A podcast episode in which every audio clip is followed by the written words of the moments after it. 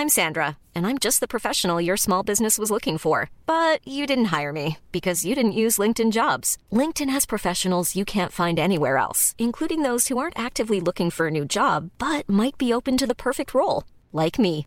In a given month, over 70% of LinkedIn users don't visit other leading job sites. So if you're not looking on LinkedIn, you'll miss out on great candidates like Sandra. Start hiring professionals like a professional. Post your free job on linkedin.com/people today.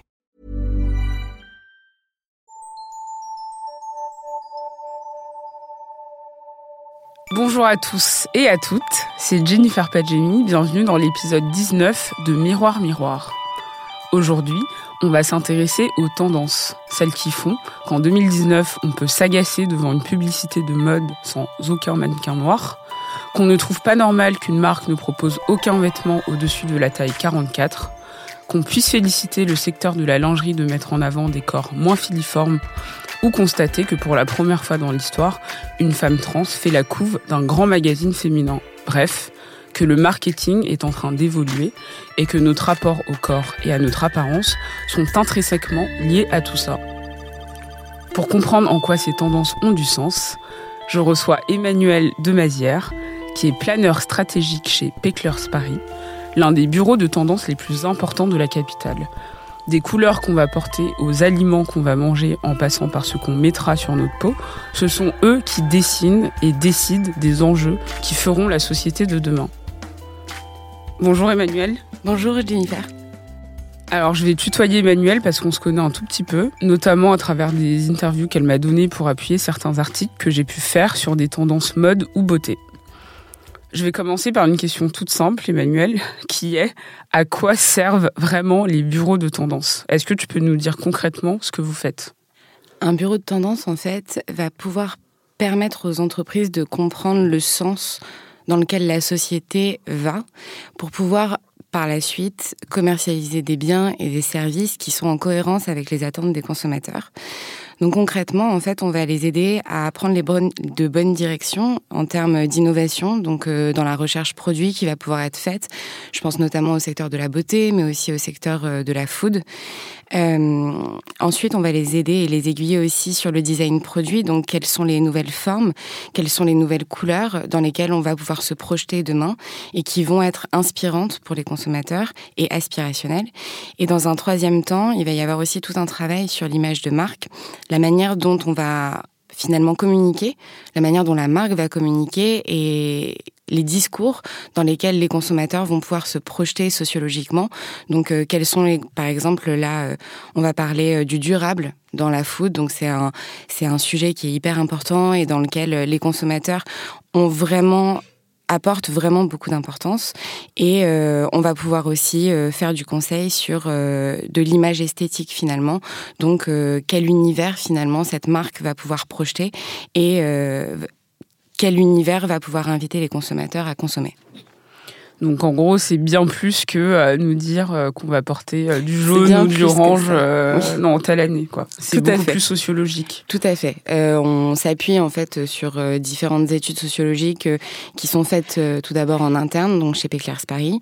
Et, et bien sûr, on va s'appuyer aussi sur d'autres études, donc par exemple de cabinets très très gros qui vont faire des analyses du type Kantar, qui est l'ex-Ipsos. Et donc des chiffres mais aussi euh, euh, de, l'observation finalement. Euh, c'est une manière d'humer la société et de comprendre comment on va pouvoir évoluer et tout en prenant en compte bien sûr les problématiques aujourd'hui desquelles on est en présence, donc encore une fois de l'environnement, ou bah, dans le cas ici, comment est-ce qu'on fait pour vivre tous ensemble et comment est-ce qu'on fait pour représenter la société dans son sens le plus large dans l'un des nombreux dossiers de prospective que vous proposez chez Pecklers Paris sur des thématiques précises. Il y en a un euh, sur l'estime de soi où la tendance clé est cultiver l'empathie. Et c'est écrit, je cite, les dictates de l'apparence et de la beauté photoshopée troublent les perceptions que l'on éprouve pour les vrais gens et pour soi-même. Aujourd'hui, l'émergence de la conscience empathique libère une vision réconciliée de la nature humaine. Ressentir la valeur du soin, de l'authenticité et du plaisir d'être au monde. Elle aide à nous redéfinir et à nous aimer nous-mêmes en célébrant la simplicité, la beauté de la relation et des émotions vraies. Il y a un autre exemple sur la manière dont la consommation de masse de cosmétiques a commencé à genrer les, crèmes, euh, parfums, etc. pour les femmes, alors qu'au 19e siècle c'était neutre, et comment Calvin Klein a remis dans les années 90 cette idée d'unisexe et a imposé une tendance. Donc tout ça c'est super intéressant, enfin moi ça me passionne. Donc d'après tous ces signaux faibles ou forts, ce que je comprends, c'est que les marques, et sans doute des agences médias, se basent sur ces prédictions pour leur campagne de communication on peut dire que les marques vont se baser sur des prédictions, mais il y a aussi un pouvoir qui est énorme et qu'il ne faut pas négliger. C'est euh, tout ce qui se fait euh, dans le domaine artistique. Euh, qui va être hyper inspirant pour justement pouvoir après remonter sur des questions marchandes de communication ou euh, enfin des questions marchandes d'ailleurs euh, dans, dans, leur ensemble. le cabinet tendance effectivement va pouvoir donner une bouffée d'oxygène à des marques qui n'ont pas le temps finalement, des gens en interne qui travaillent beaucoup, qui n'ont pas le temps finalement de se pencher sur les véritables aspirations des consommateurs, qui n'ont pas le temps d'observer la société dans son ensemble. Et donc nous, on va effectivement intervenir à ce moment-là on va appeler ça des prédictions, mais euh, ça fait un petit peu euh, Madame Irma. Euh, finalement, on va les aider à accomplir le challenge qui est de naviguer dans l'instant présent. Et quand on parle de Calvin Klein, par exemple, c'est un petit peu compliqué parce que je pense qu'il y a la volonté du directeur artistique versus la réalité de la société aujourd'hui. Les deux, finalement, se rencontrent et c'est là où la chimie se fait. En revanche, chez d'autres marques, c'est beaucoup plus compliqué. Et donc, c'est là où on va pouvoir sur la base de nos analyses sociétales, euh, les, les, diriger finalement vers des discours qui sont plus cohérents avec les aspirations des consommateurs. Euh, quand on parle d'empathie, quand on parle d'authenticité, on sait qu'il y a une grosse partie de la société qui aspire justement à ça parce que on est dans un monde qui va toujours plus vite, qui exige toujours beaucoup plus de, de nous.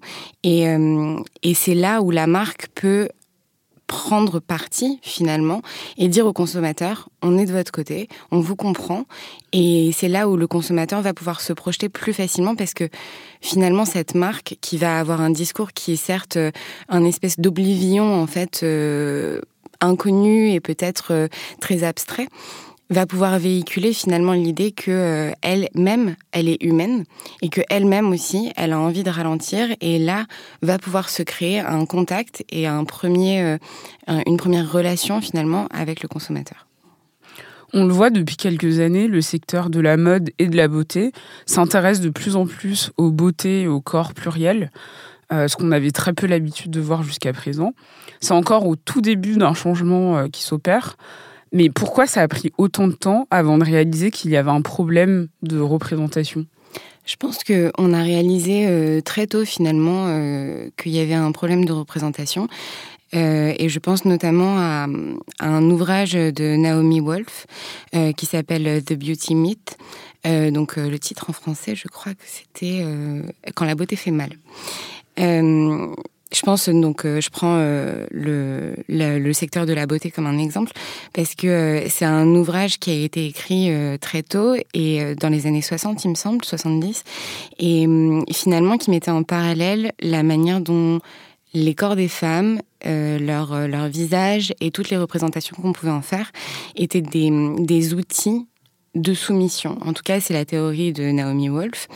Euh, et elle explique en fait euh, dans cette théorie que euh, a, il y a un certain asservissement finalement par la représentation.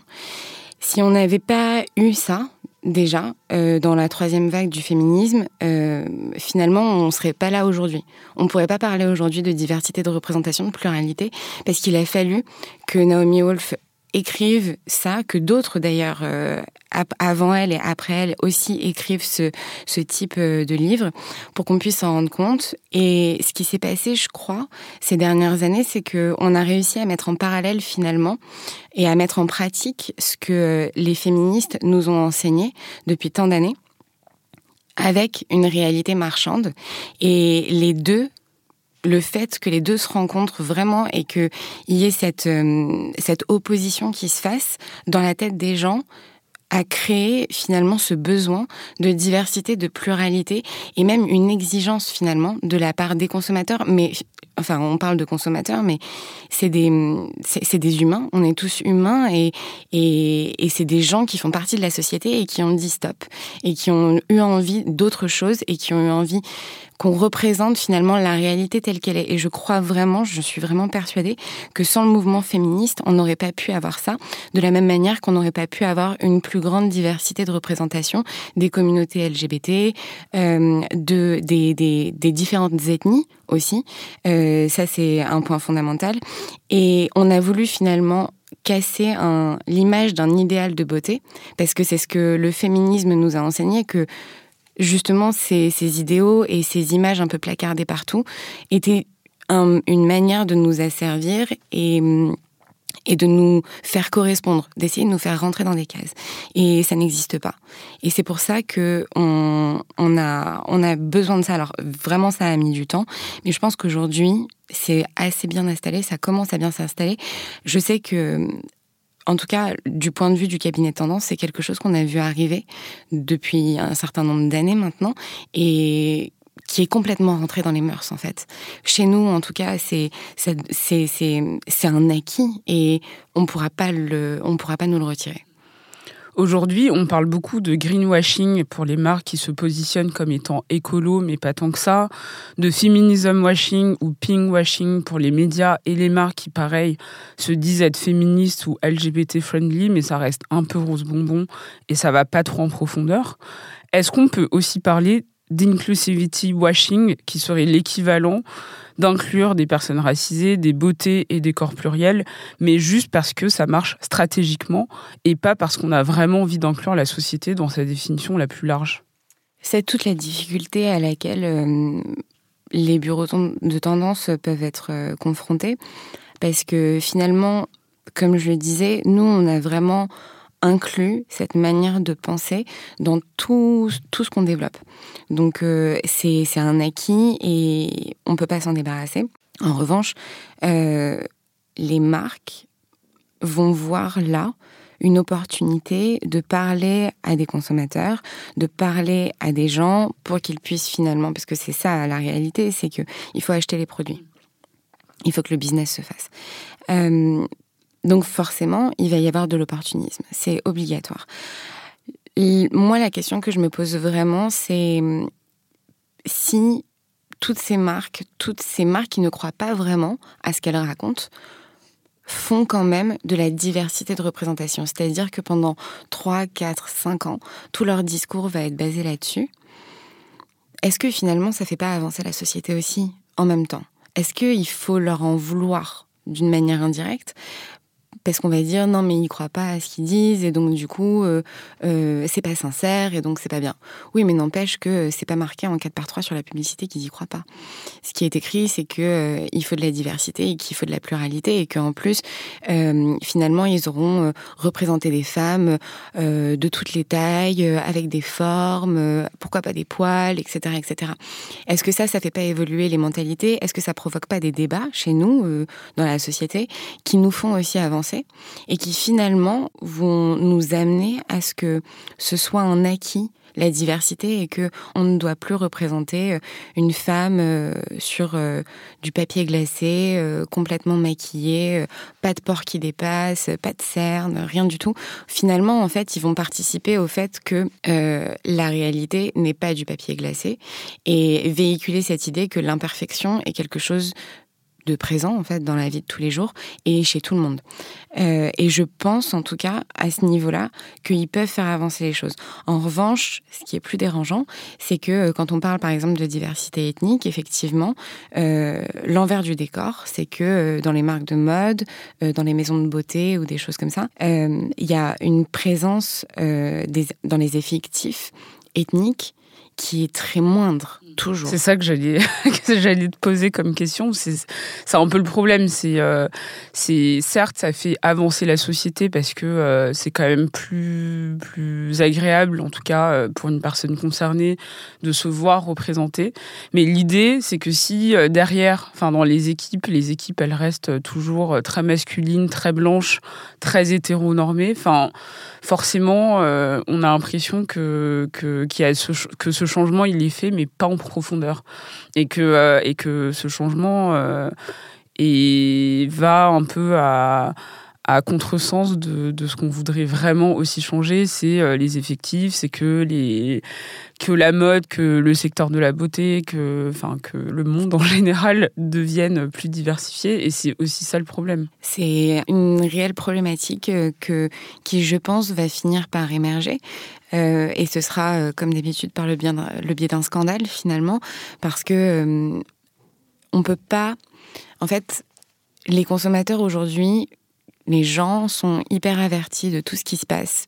On a tous accès à une source d'information incroyable qui est Internet et, et qui va nous permettre en fait de faire des recherches. Il y a beaucoup de comptes Instagram euh, qui dénonce euh, énormément euh, les pratiques présentes dans le milieu de la mode, qui est un monde qui est quand même très difficile, surtout dans la haute couture et pour les mannequins.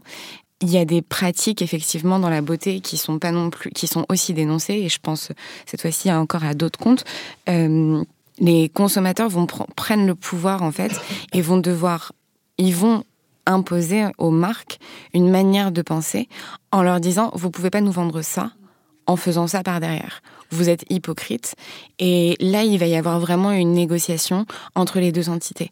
Mais tant que ça, ça n'a pas lieu, je pense que les, entreprises continueront malgré tout de fonctionner comme elles ont toujours eu l'habitude de fonctionner. Et faire changer les choses en profondeur, ça va vraiment être un énorme challenge qui nous appartient. Et justement, c'était ma prochaine question, parce que euh, dans tous ces changements qui sont plutôt positifs, il y a aussi plein de backlash, euh, comme tu, le rappelais, qui viennent des réseaux sociaux envers les marques qui ont essayé d'être inclusives et étaient en fait totalement à côté de la plaque. Donc la liste, elle est euh, très très très longue. Surtout ces dernières années, euh, limite tous les mois, il y, il y a un nouveau scandale qui arrive. Mais je me rappelle de cette fois où Barbie Ferreira, une mannequin plus size, faisait une campagne pour Urban Outfitters, mais sa taille n'était pas dispo dans la ligne pour laquelle elle posait. C'était quand même assez ironique. Ou euh, l'année dernière, H&M qui mettait un petit garçon noir avec son pull écrit euh, le singe le plus cool de la jungle. Et en fait, les, consommateurs, ils ne veulent plus ça. Ils ne veulent plus en fait qu'on les prenne pour, pour des idiots. Et, je me demande si, limite, on ne serait pas les prochains bureaux de tendance. c'est nous qui dictons en fait ce qui va se passer dans le futur parce que on n'accepte plus de ne pas être pris en compte dans cette, euh, dans cette démarche euh, d'inclusivité.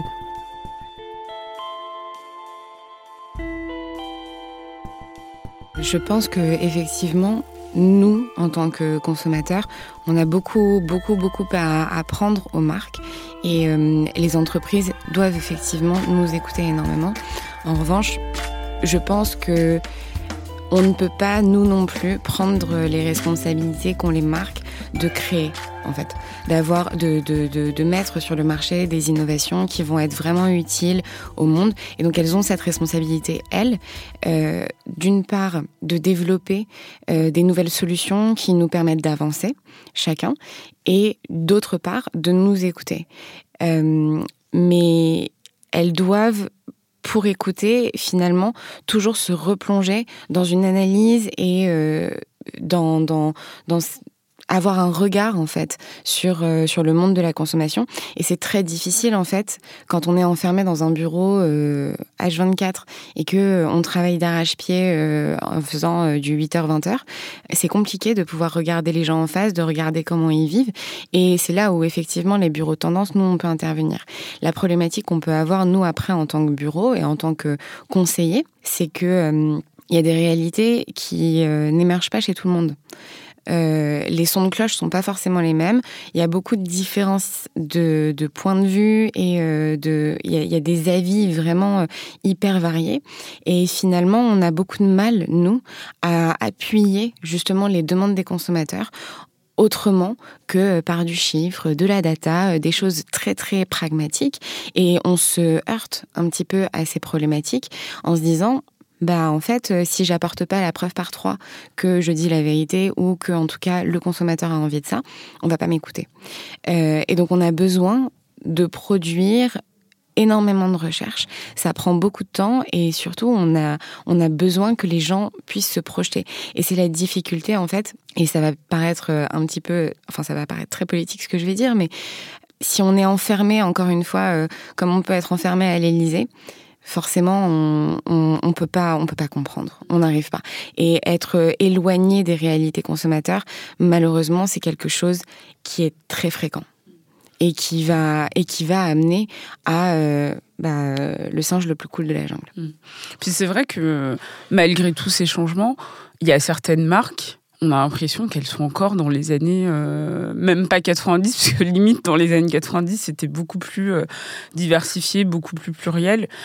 Euh, mais oui, il y a certaines marques, on a l'impression qu'elles ne veulent pas de ce changement et qu'elles restent en fait dans ce truc un peu lisse, de la beauté lisse, de cette beauté de ces corps filiformes, même blancs et que, et que malgré euh, les changements euh, sociétaux, c'est non, nous on va rester dans notre, euh, dans notre petit monde, dans un espèce d'entre-soi. Comment ça se fait que ces marques veulent pas de ce changement? Ben, Je pense à des diversités culturelles notamment. Donc, je pense à un grand groupe japonais qui a sorti il y a pas très longtemps qui a fini par le sortir quand même, mais quand on sait que toutes les marques de beauté euh, ont développé euh, des gammes de couleurs sur les fonds de teint pour euh, correspondre à toutes les couleurs de peau, c'est quelque chose dont on a parlé maintenant il y a un an et demi, qui a mis trois ans en fait à finalement, après le débat, sortir une, une gamme spécifique pour les peaux de couleurs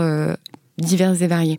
Mais en fait, nous, on est en Europe et en fait, euh, on a une culture européenne, etc., etc. Les États-Unis, ils ont d'autres problématiques, mais en tout cas, ils ont une culture américaine qui fait que ils sont eux aussi confrontés à un besoin de diversité. En revanche, il y a d'autres pays et d'autres sphères euh, dans le monde où on est beaucoup moins confronté à ce besoin de diversité. C'est des questions qu'on se pose même pas. En fait, je pense à l'Asie. Euh, il y a un refus parce que c'est mais c'est pas dans leur culture. Finalement, ils n'ont pas vécu euh, tous les flux migratoires, pardon, que nous on a pu connaître, et donc ils ne sont pas confrontés à cette réalité-là. Et finalement, euh, ils ne comprennent même pas les débats. Dans un marché mondialisé, dans, tout ce qu'on fait euh, qui est hyper international, forcément, il y en a qui sont à la traîne, il y en a qui ont du mal, et, après, il y a l'inertie aussi, qui est un fléau on le connaît tous, euh, quel que soit le métier dans lequel on travaille, on sait que l'inertie est quelque chose qui pourrit de l'intérieur toutes les innovations ou la modernité qu'on voudrait euh, inculquer. Et je pense que ça, c'est mal malheureusement un trait humain euh, qu'on a tous et quand on n'a pas envie de voir un problème, on ne le voit pas. Et quand on n'a pas envie de l'adresser, on, on, ne l'adresse pas. A contrario, on est aussi dans une société où les produits de beauté sont devenus hyper importants. Donc, euh, l'idée d'avoir une peau parfaite, sans maquillage, etc. Et je me demande si l'avancement euh, vers de nouvelles perspectives plus ancrées dans, dans leur époque, notamment mieux s'accepter comme on est, euh, de l'autre côté, on s'attache à des valeurs qui nous maintiennent dans des injonctions on n'a pas changé le marché complètement encore. On n'a pas tout, on n'a pas tout changé, on n'a pas tout cassé, et, euh, et, malheureusement, il reste énormément de traces euh, de ces injonctions, de euh, l'image de l'idéal, finalement, euh, qu'il soit féminin ou masculin d'ailleurs, parce que le, pour le masculin aussi, la question se pose énormément. Je pense quand même que la conversation sur la perfection, donc on parlait de la peau parfaite, euh, se débride énormément. J'ai vu la semaine dernière que Enjoy Phoenix avait fait un post sur Instagram justement pour parler de son acné hormonal, que c'était, euh, ça avait vraiment fait le buzz et que elle a été énormément soutenue. Elle a reçu beaucoup de beaucoup de messages de sympathie, euh, euh, beaucoup d'empathie finalement pour revenir à ce qu'on disait au début. Mais malheureusement en fait, tant que on aura cette idée encore préexistante de l'idéal de beauté, on n'arrivera pas à en sortir.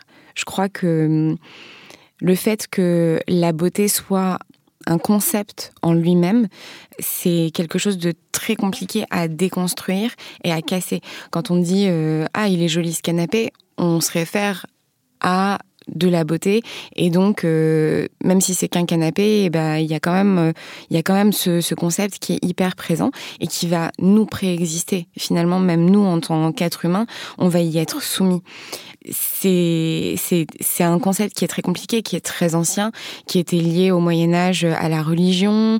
Euh, la femme a été euh, pendant très longtemps euh, comme une espèce de bah, c'était bien, mais en fait c'est pas bien parce que ça cache des choses. Enfin, on a un rapport psychologique à ça qui est hyper complexe. Et en plus aujourd'hui, euh, la beauté, elle est associée aussi à la santé. Donc je reviens à Enjoy Phoenix euh, avec son sujet d'acné hormonal perçu comme un être justement duquel il fallait se méfier à cause de sa beauté. Donc la beauté, y a une, on a un passif très compliqué. C'est très compliqué en fait de venir sur les réseaux sociaux et de dire bah regardez mon visage qui est couvert de traces, de boutons, etc. Parce que les gens vont se dire mais c'est sale en fait.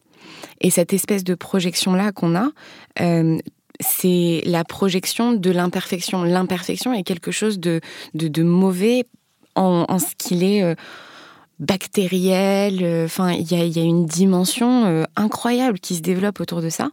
Et euh, si vous faites parler des gens sur les imperfections, ils auront mille choses à dire. Les poils, c'est sale aussi. Enfin, c'est pareil. Et, et du coup, tant qu'on aura... Les gens pensent que c'est sale. Oui, c'est ce qu'ils disent. C'est ce qu'ils disent. Et, et tant que les deux seront toujours intrinsèquement liés, finalement, on va réfuter le concept de l'humain en lui-même dans sa dimension la plus spontanée possible. Mm. Et c'est ça qui, qui alors c'est ce à quoi on essaye de s'attaquer. Moi, je me pose vraiment la question de savoir si euh, est-ce que les représentations ça suffit? Est-ce que euh, est-ce qu'il n'y a pas une autre pédagogie à avoir? Est-ce que euh, parce que le problème de la représentation, c'est que j'ai l'impression qu'on tourne en rond et que euh, on, on, rentre dans un nouveau piège en fait. Parce que mais mais c'est mais c'est un moyen et on essaye des choses, on, on essaye de faire des choses, mais oui. Et le problème, c'est que des fois, euh, c'est euh, hop, on a mis une femme avec de l'acné, hop, on a mis une femme grosse, hop, on a mis un noir, hop, on a mis une personne voilà handicapée, et c'est comme si en fait on cochait des cases pour se dire c'est bon, ça suffit. Et, euh, et, je pense que oui, effectivement, euh, pour les prochaines années, pour le futur, et c'est aussi euh, l'une de mes questions, c'est de savoir est-ce qu'on va aller un peu plus loin que ça, et peut-être euh, les marques, elles, elles, auront besoin de devenir peut-être plus politiques, plus militantes, enfin aussi de, de réfléchir à un ADN qui soit au-delà de l'image, qui soit aussi quelque chose de plus plus sociologique, oui, quelque chose de plus ouais, de plus politique quoi. Euh, ça me fait penser, euh, alors c'est complètement vrai, ça me fait penser euh, à Simon Sinek, qui est une personnalité du monde un petit peu de la communication, en tout cas qui, qui a essayé de théoriser une, une, une manière, une manière nouvelle d'adopter une posture et qui est très utilisée en communication, en marketing, etc. il a écrit un livre qui s'appelle Start with Why. Donc commençons par pourquoi. Et une marque, aujourd'hui, on lui dit pourquoi vous êtes là? En quoi vous croyez? Et les marketeurs vont vous dire bah, moi je sais pas, euh, je vais pas changer le monde les gars, en fait, euh, juste euh, bah, je suis là pour vendre du produit à vaisselle. Et on va leur dire non mais pourquoi tu vends du produit à vaisselle Et c'est hyper compliqué parce qu'en fait, on associe de l'absurde, enfin, on, arrive à de l'absurde. On associe une, une, une, logique marchande à euh, une logique hyper philosophique. Et du coup, effectivement, les gens sont là. Bon, faut qu'on arrête de planer quand même deux secondes et qu'on se pose sur les trucs. Et euh, quand vous leur dites, bah, il faut que vous changiez le monde, ils sont là. Non, mais moi, je, je vends du liquide vaisselle, en fait. Enfin, c'est pas mon problème. Et, euh, et, et c'est ça qui est problématique. Alors après, quand on rentre dans les secteurs de la mode, de la beauté ou d'autres encore, euh, là, on peut se dire, effectivement, on peut véhiculer quelque chose d'hyper fort euh, par rapport au rapport humain, par rapport au, au rapport qu'on a avec la beauté, le corps, etc. L'enjeu, et c'est moi, c'est aussi tout, tout mon questionnement, c'est que quand une marque, elle devient politique, c'est quoi la suite? Qu'est-ce qui va se passer? Et on peut imaginer plein, plein, plein de, de, potentialités. Hum, c'est, je trouve, peut-être un petit peu. Euh, en tout cas, la marque, oui, parce qu'elle est dans l'espace public et parce que euh, elle est euh, finalement, c'est une personne. Il faut qu'on la considère comme une personne parce qu'elle s'exprime, elle, elle a la capacité de parler, elle a la capacité de véhiculer des images, elle a la capacité de communiquer avec ses pairs, avec les consommateurs, etc. Donc oui, il faut qu'on la considère comme, comme un humain. Mais le fait de donner ce pouvoir politique à une marque, je trouve, peut être très dangereux. On a vu, par exemple, pendant les élections américaines, et beaucoup, beaucoup de ces tendances-là viennent des États-Unis, que beaucoup de marques ont pris position pour contre Trump. Bon, généralement, c'était contre. Euh, Dolce euh, Gabbana avait dit euh, à l'inverse, non, nous, on va continuer d'habiller Melania Trump parce qu'on l'adore. Euh, et d'autres marques avaient dit non, euh, nous, euh, on est vraiment contre, etc. Airbnb, pendant le Super Bowl, avait sorti une campagne qui allait justement contre les idées de Trump, en mettant en avant toute la diversité des États américains, etc., etc. Et justement, on parlait de représentation physique pour parler d'ethnie. Donc c'était hyper intéressant. Mais Bon là c'est bien gentil, c'est super mignon et c'est plutôt bien intentionné. Le jour où une marque va prendre une position qui va à l'encontre de, de certaines valeurs, qu'est-ce qu'on va faire? Parce qu'elle aura un pouvoir, en fait. Tout à l'heure, j'ai dit qu'il fallait considérer la marque comme un humain, mais il ne faut pas oublier qu'elle a un pouvoir bien, bien différent que de nous, euh, pauvres mortels, euh, qui sommes juste euh, avec deux comptes Twitter et un compte Instagram. Enfin, eux, ils ont des pouvoirs qui sont juste autrement plus importants.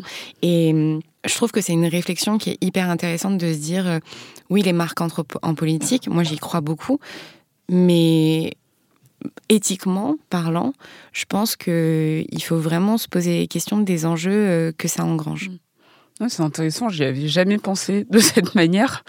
Mais limite, oui, une marque, c'est un média. C'est comme un média. Bah c'est un pouvoir de, de, communication euh, et puis en plus, ouais, et puis en plus, c'est, tentaculaire. Enfin, euh, ça va, ça va dans tous les pays. Euh, ça peut avoir, enfin, ça peut avoir un véritable impact. Et, et je pense qu'il faut manier ça avec énormément de précautions. Et ça revient à ce qu'on se disait tout à l'heure sur comment ça se passe derrière l'envers du décor. Qui est derrière?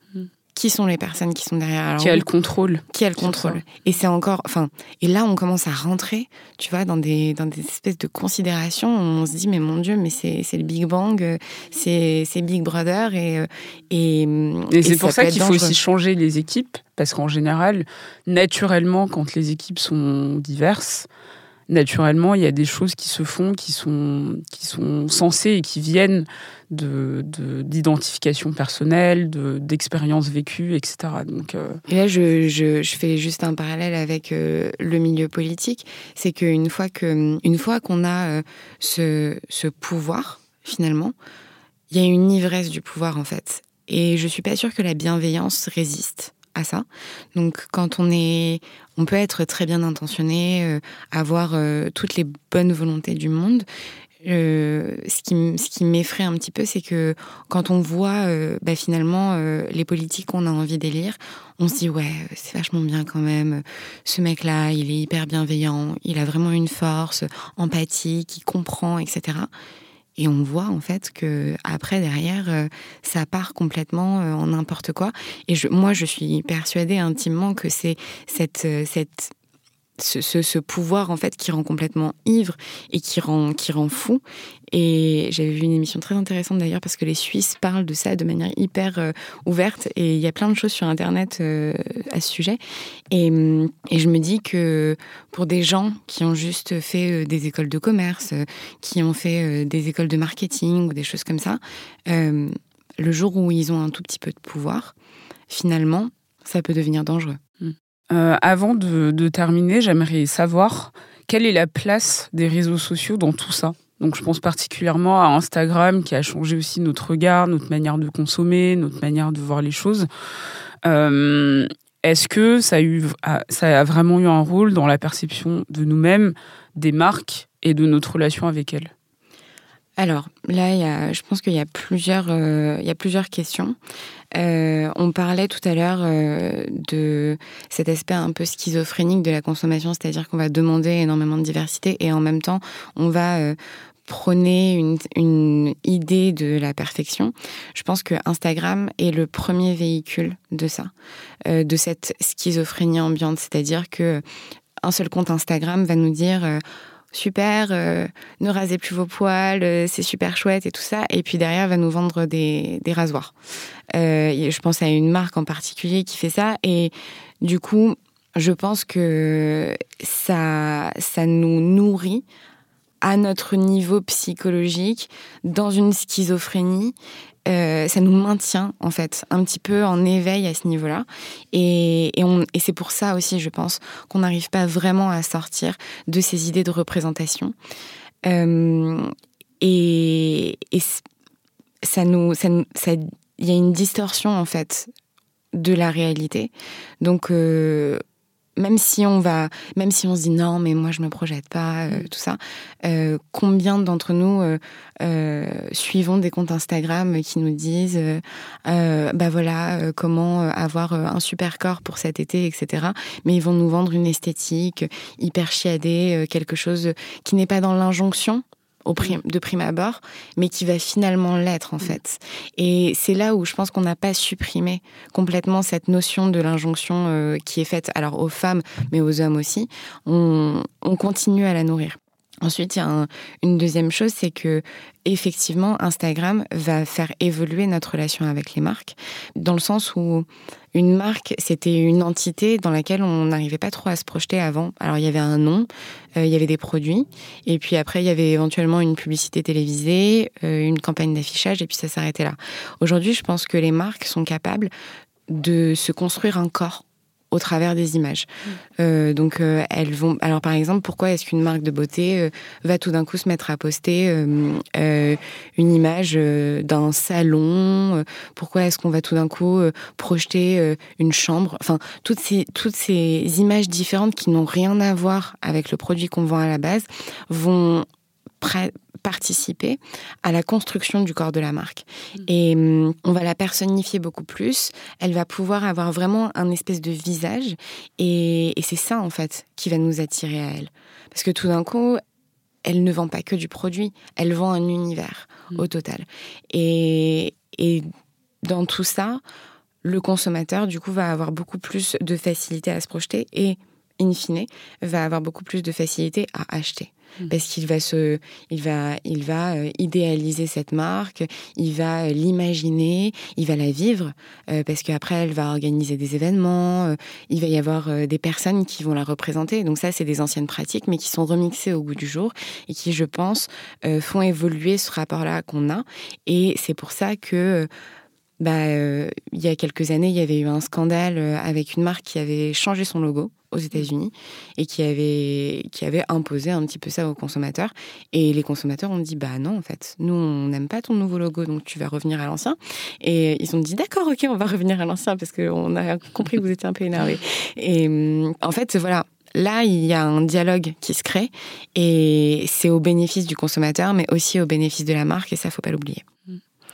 Pour finir, est-ce que tu as des ouvrages euh, documentaires à nous conseiller pour comprendre comment le marketing a bien plus d'impact qu'on ne le croit sur nos vies et nos manières de penser? Euh, J'ai pensé à, à Gilles Lipovetsky. Euh, donc dans son œuvre de manière générale.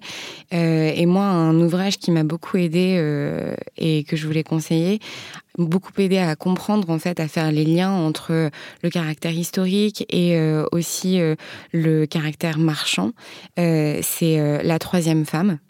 donc il y a une petite référence Simone de Beauvoir bien sûr et hum, c'est hyper enrichissant parce que ça ce livre me permet de retracer finalement la manière dont on a modelé l'idéal féminin donc euh, depuis la préhistoire en fait, et euh, jusqu'à aujourd'hui comment on s'en sert et l'impact qu'il a.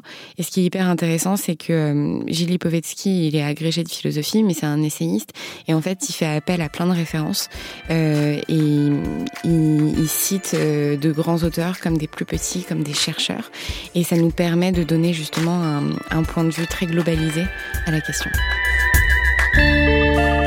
Merci beaucoup Emmanuel. Merci Jennifer. Merci de nous avoir écoutés. C'était l'épisode 19 de Miroir Miroir, produit par Quentin Bresson. Si vous voulez rattraper tous les autres épisodes, rendez-vous sur binge.audio et sur toutes les plateformes de streaming audio. Vous pouvez aussi laisser des notes, des commentaires et nous suivre sur les réseaux sociaux. En attendant, je vous dis à dans deux petites semaines. À bientôt.